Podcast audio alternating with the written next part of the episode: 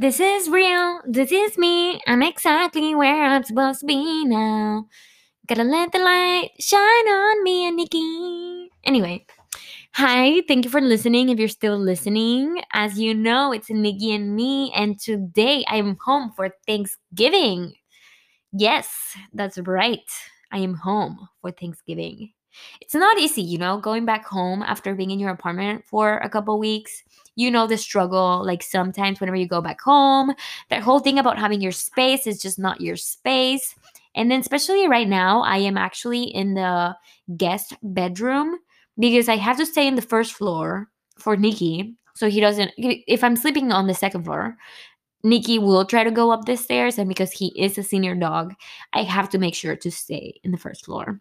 So, yes, I am here. I am home. I'm in McAllen, Texas for Thanksgiving. I didn't even used to celebrate Thanksgiving when I got here to the US, but it's just been one of those traditions that I've kind of like made as along the way as I've, you know, been here for a couple years. Anyway, so yes, I'm happy to be home.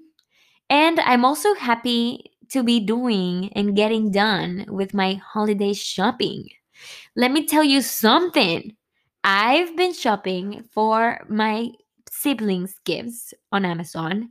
The way I've been shopping for my holiday gifts is that I shop for things in bulk. So I got bulk like headbands that are kind of like for spa nights and then I got bulk um like face mask and things like that. And I'm to make gift sets from all the things that I'm shopping in bulk on Amazon. So, just a little tip if you're actually giving a lot of gifts this year, why not do little gift bundles yourself and just buy in bulk? Anyway, gift giving is really my love language. But anyway, I also went to the gym and I feel a different person after I go to the gym. Like I'm at the gym and I really want to put this song that makes me feel like I'm a different human being, you know? My inner Beyonce comes out as soon as I start working out. Literally, I put the song me, myself, and I. And I just start jamming. I'm like, me, myself, and I. All I got in the end. That's when I found out. There ain't no need to cry. I took a vow that from now on, I'ma be my own best friend. Because I really am my own best friend. Anyway, so yeah, I went to the gym. And that's pretty much what I've done today. I had a couple classes, finals are coming up, whatever. So, on today's episode, I wanted to talk about mental health, particularly anxiety, because believe it or not, I've had a ton of experience with Mrs. Anxiety. Yes, Mrs. Anxiety has entered the chat. Yes, she did. So, first, let me just tell you what type of anxiety I've had because I have a pretty particular type of anxiety and it's triggered by very particular things. So, let's just talk about it. Okay, so I have anxiety that comes in episodes. Like I don't really get daily anxiety. It's more like anxiety episodes. So I can have anxiety for three weeks, like very, very, very heavy, heavy, heavy bad anxiety. And then I might not have anxiety at all for like a couple months. Whereas I have siblings and family members that have, and friends even, that have like a little bit of anxiety every day and then they don't really get like heavy anxiety episodes the way I do. So just be aware that this is the type of anxiety that I'm having, that I have anyway. And so let's just dive into it. Let's just dive into it. Obviously, I'm going to be talking about, you know, my symptoms and things like that. And two things is that it if it's triggering, I totally understand and um you don't have to listen to this episode. And number two, I already forgot what number two was. So I'll just stick to number one. If it's triggering, I'm I I truly understand. Anyway, so anxiety, anxiety. Oh my goodness. Once you get it, you will understand how like if you get it, which I hope you do not, but like once you have anxiety, you realize it, you're just a different person once you have it. You will never be the same. But anyway, so, anxiety started when I was 25. Yes, in June 2019. And I've kind of pinned down through my therapist like the moment that I literally first was exposed to anxiety. And let me just tell you right now, my anxiety is very much dating related. Like a lot of my anxiety stems from dating. So let's just let's just get right into it. Okay. Anyway, so my anxiety, like I said, started in June 2019. I was 25 and I had just broken up with a boyfriend that I had for three years, seven months, almost four years. And that's a long time to be dating somebody, but I felt okay when I, you know, when we I ended that relationship. And I was ready that summer because I I broke it off in March and then by the time it was the summer, I was ready to start texting, you know, guys and see what was out there. And so I in a very twisted kind of way was thinking of all the guys that I knew. Literally I was like, let me think of all the guys that I know. And let me just think of who would be my ideal guy? Like what what am I looking for? Who is it? You know, let me put a face to it or maybe not a face but like a personality. Like what do I want? And I was like, well, this time around, I would really love a guy who's funny, outgoing, and just somebody who just doesn't care to look like a fool in front of people.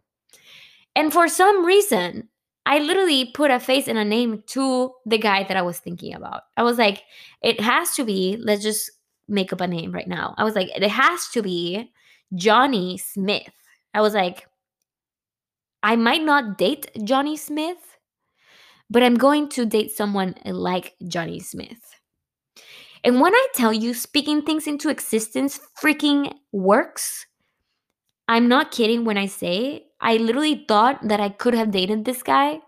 And then all of a sudden, I get a DM from him that said, uh, it was like at 3 a.m. or something. He's like, if you didn't live outside my city, we would be dating. And I was like, oh my goodness. First of all, oh my gosh, I totally spoke it into existence. Second of all, let's make it happen. Let me make it happen. You just give me the green light and I'll move mountains for us. it's honestly so twisted now that I think about it, but literally that's how it all started. So this guy is pretty much like, okay, well, you know, let's start dating then, even if you live outside the city. And like we didn't obviously like it wasn't like, oh yeah, let's, let's date. It was more like, okay, well, let me go to where you live this weekend. I told him.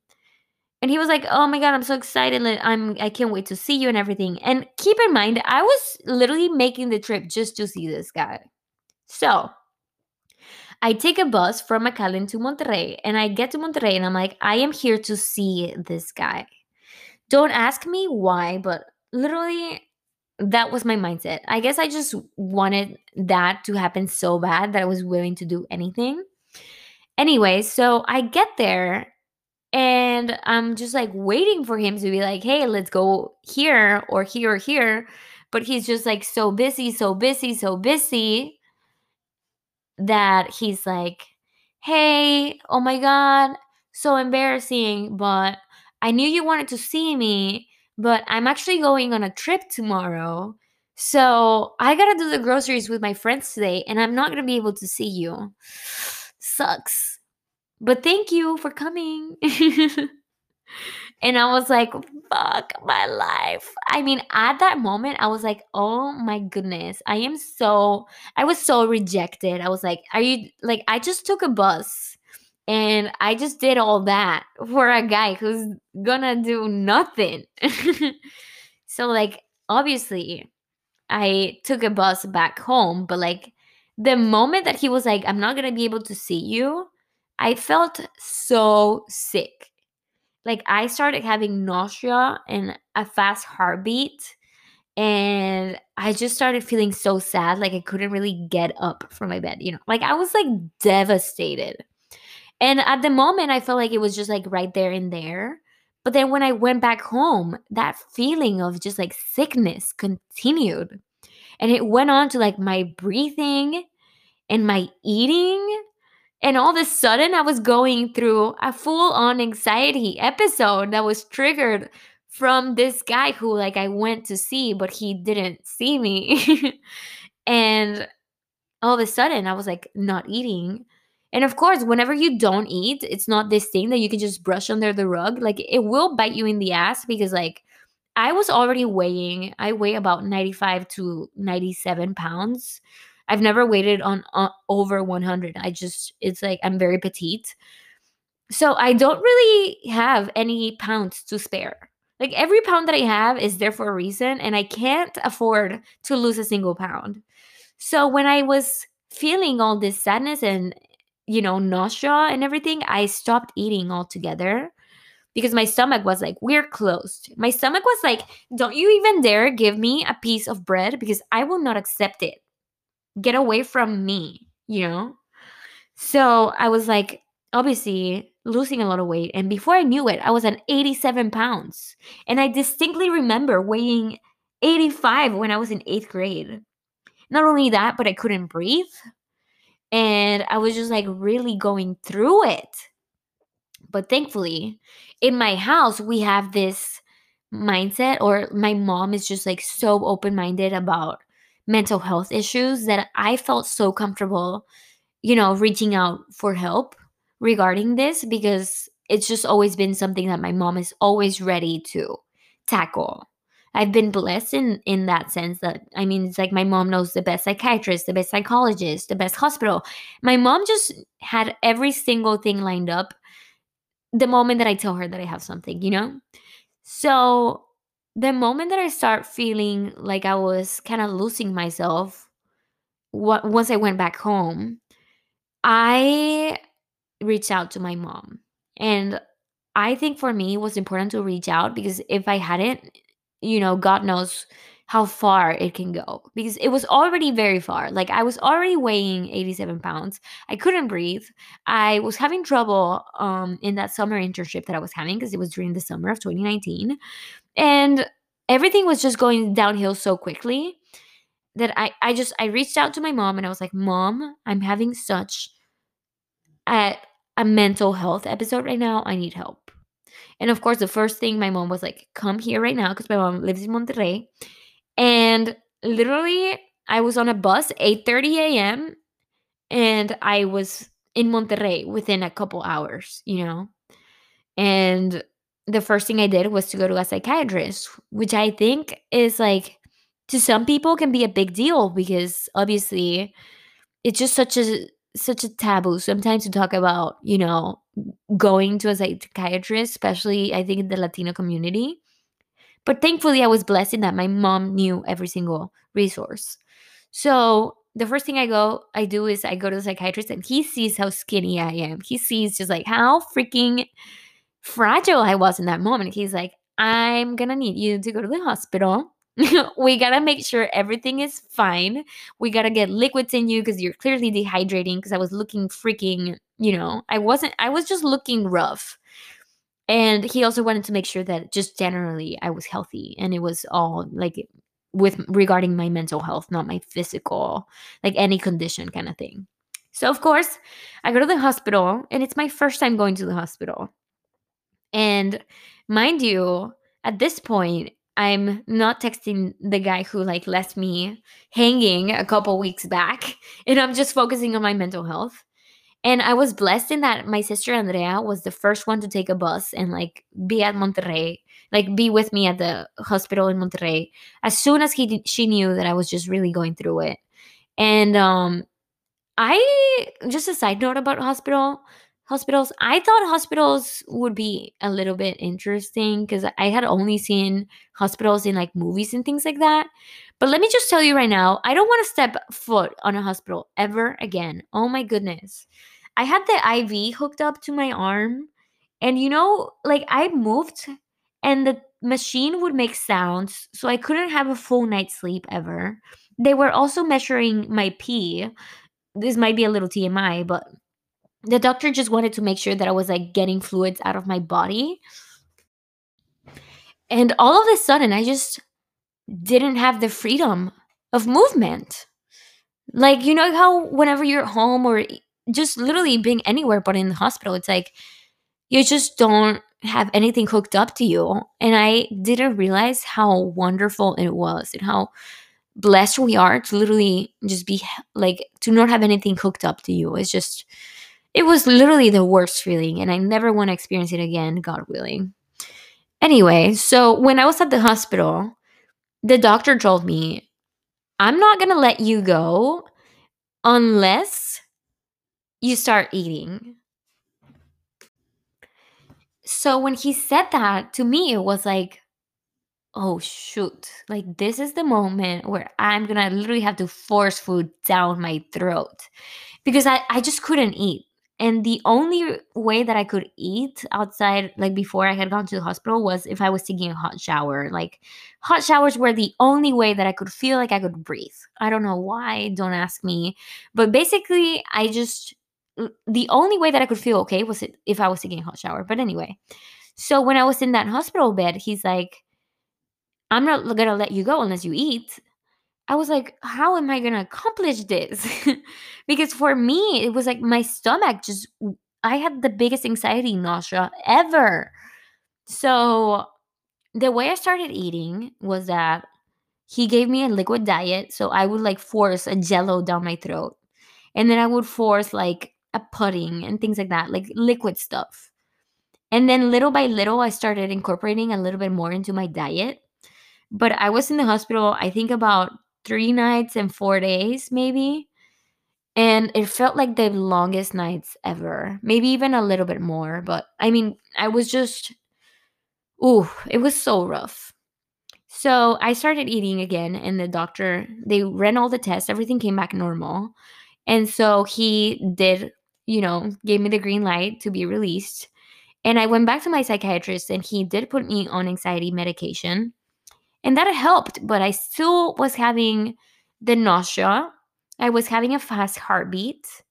I still couldn't eat normal anyway. Like I was still forcing myself to eat, which was so hard. And everything was still like so, so rough. Even when I was outside of the hospital. So I go to the psychiatrist and he gives me the medications that I needed. And little by little, I kind of started to feel myself like myself again, but it was kind of like feel being myself within that anxiety context, if you know what I'm saying. Like it was like me with anxiety. So, just going back a little bit, my anxiety then was triggered by kind of getting stood up, you know, by this one guy that I went to see in Monterrey that I was just fully going crazy for. And so I go back to Dallas because life keeps going and I was now going back to school. And so I continued to open up my dating world. And I had something in me that I kept texting the guy who had stood me up. And I think that was just like such a trigger for my anxiety to keep coming back up and back up, back up because this guy kept ghosting me over and over again.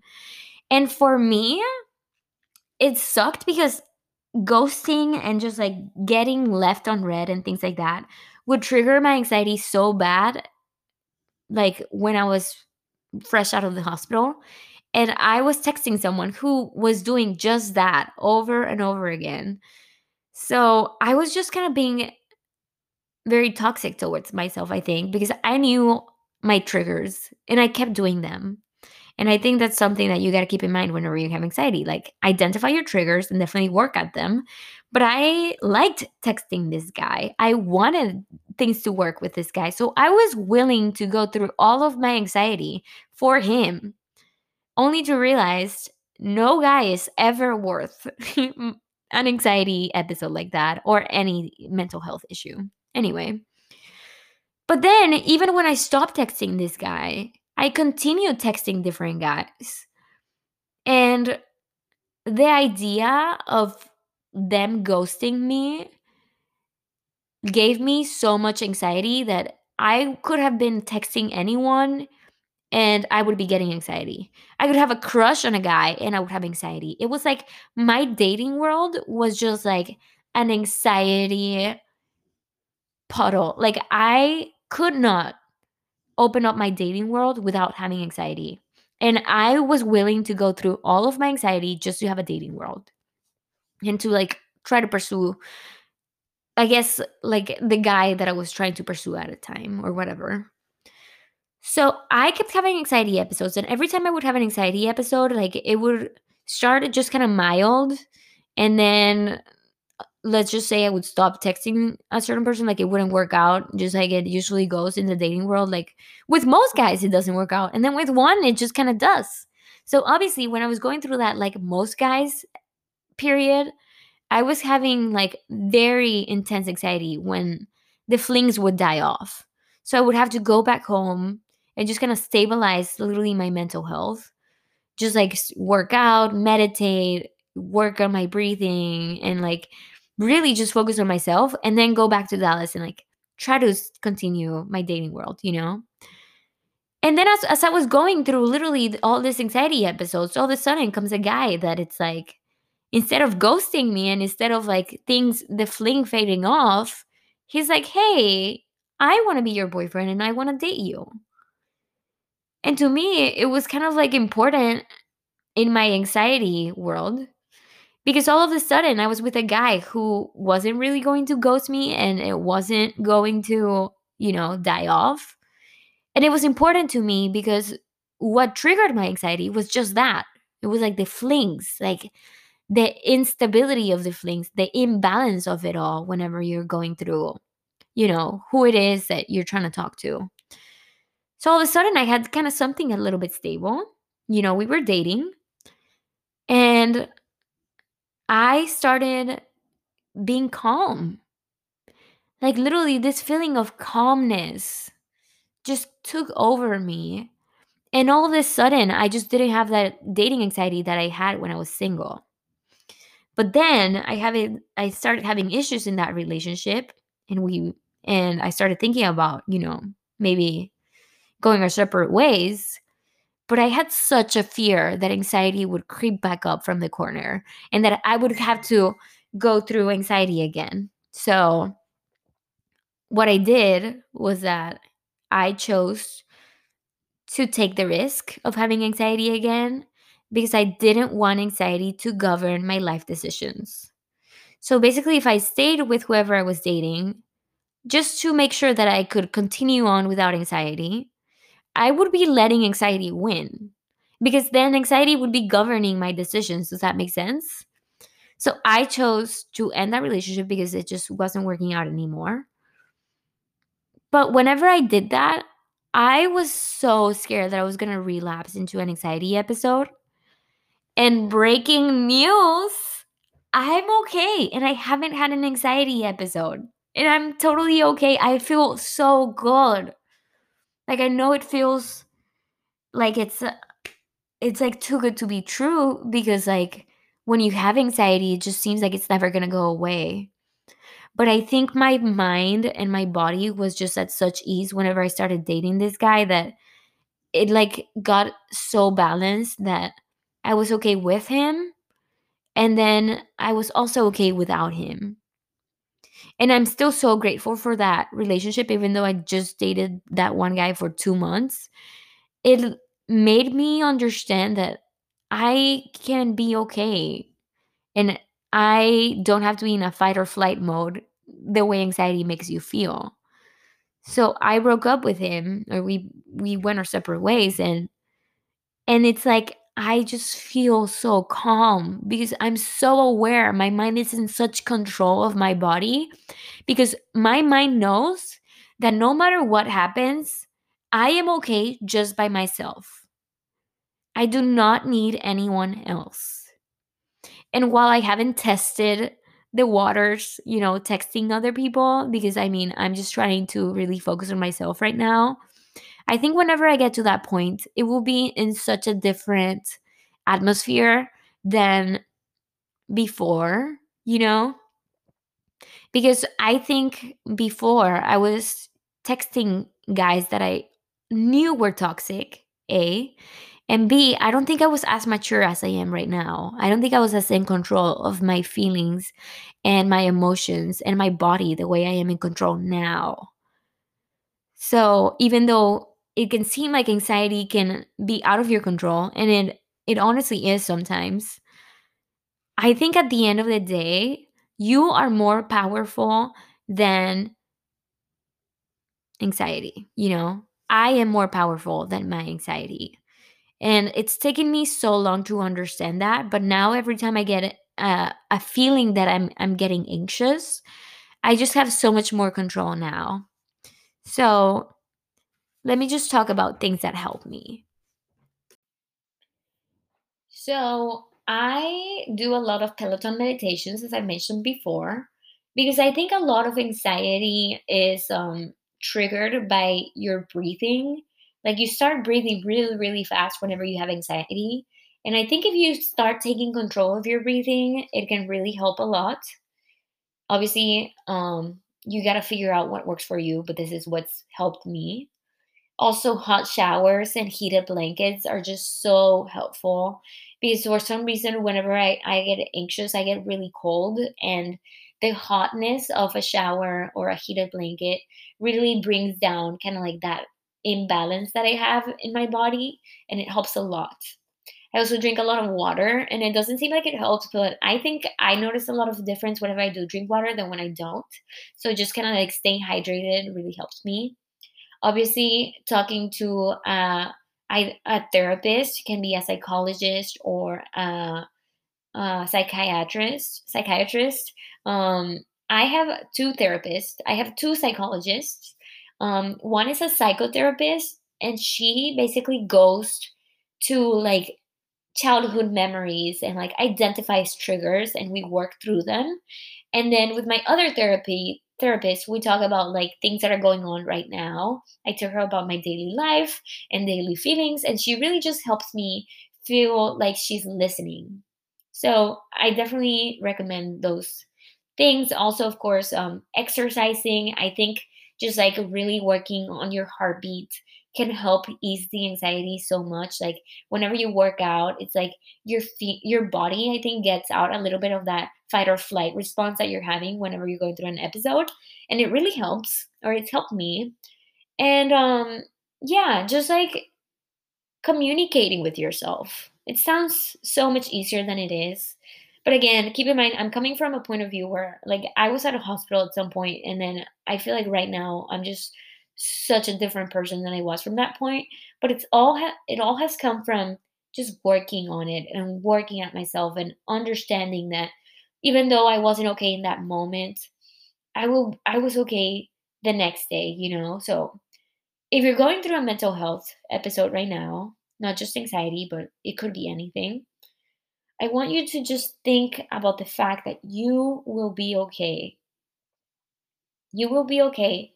Maybe not today, and maybe still not tomorrow, but at some point you will be okay, and this will pass. A year from today, this moment will not be nearly as important as you think it is right now, okay?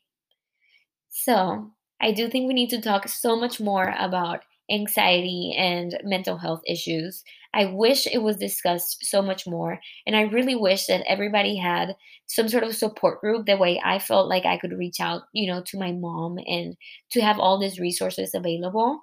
But I do want to leave you with um, an Instagram page that has a lot of mental health information. It's called Mental Mental Monarchs, M E N T A L M O N A R C H S.